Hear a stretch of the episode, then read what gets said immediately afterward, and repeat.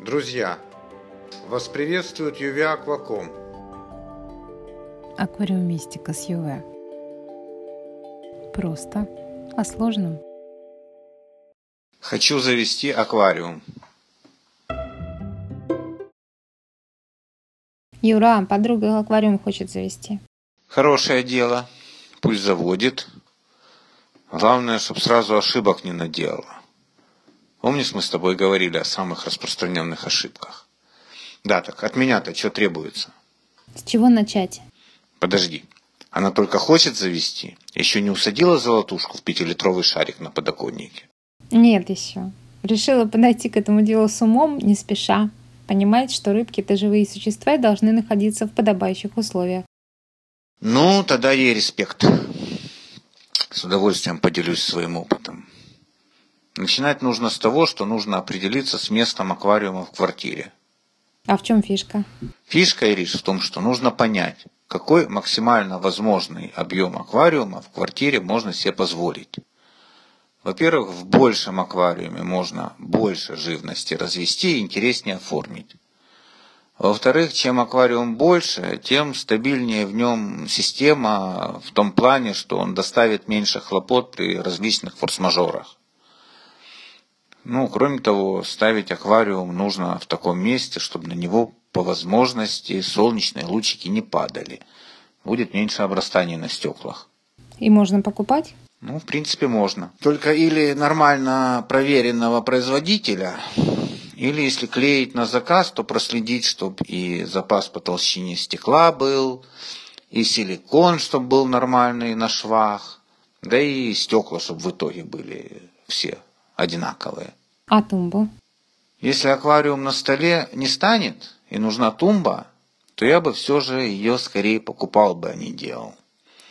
Хотя, конечно, если у мужа твоей подруги руки растут из нужного места, то пусть делает но обеспечит ей необходимую прочность. Плоскость поверхности очень важна на столешнице. Ну и, конечно, комфортность обслуживания. Она не замужем, так что купит. И вот теперь, когда она знает, какой конкретно аквариум ей нужен, пусть одновременно сделает два дела. Какие? Ну, ходит по зоомагазинам, бродит по интернету и смотрит. Вот пусть молча смотрит на рыбок, на растения, на варианты оформления, но только молча. Ни в коем случае не нужно ввязываться в разговоры на форумах. Там ей могут насоветовать такого, что потом она не разгребет. И уж точно ни в коем случае пусть не общается с продавцами в зоомагазинах. Хоть среди них и есть порядочные и квалифицированные люди, но большинству из них, к сожалению, важно одно – продать. Продать, причем любой ценой. Впарят, пардон за мой французский, все что угодно. Они на это именно натасканы. Так зачем же ей ходить и смотреть? Выбирать, Ир. Просто выбирать, выбирать и выбирать. Выбирать, в принципе, то, что ей нравится. Потом, когда она немножко изучит матчасть, почитает статьи, послушает наши с тобой беседы, она сама начнет понимать, что из того, что ей понравилось, годится, а что не очень. А второе дело какое? Второе, пусть изучает теорию. Помнишь, я тебе когда-то рассказывал, как бы я действовал, если бы меня неожиданно аквариумом осчастливили. Да, помню, конечно. Ну, вот об этом ей расскажешь. Вот прям все точно так? Да, вот все прям вот точно вот так. Разница между той ситуацией и этой только в том, что э, там бы мне все приходилось изучать и делать в условиях более сложных. Мне нужно было бы сохранить уже имеющихся рыбок. Ей проще. Она имеет возможность все изучить спокойно, задать все интересующие ее вопросы, решить, что именно она хочет, и спокойно свои желания реализовывать. А потом?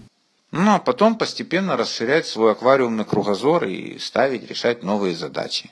Спасибо, Юр. Обязательно передам. Да, и не забудь, пожалуйста, передать ей мой особенный респект – за то, что она именно так подошла.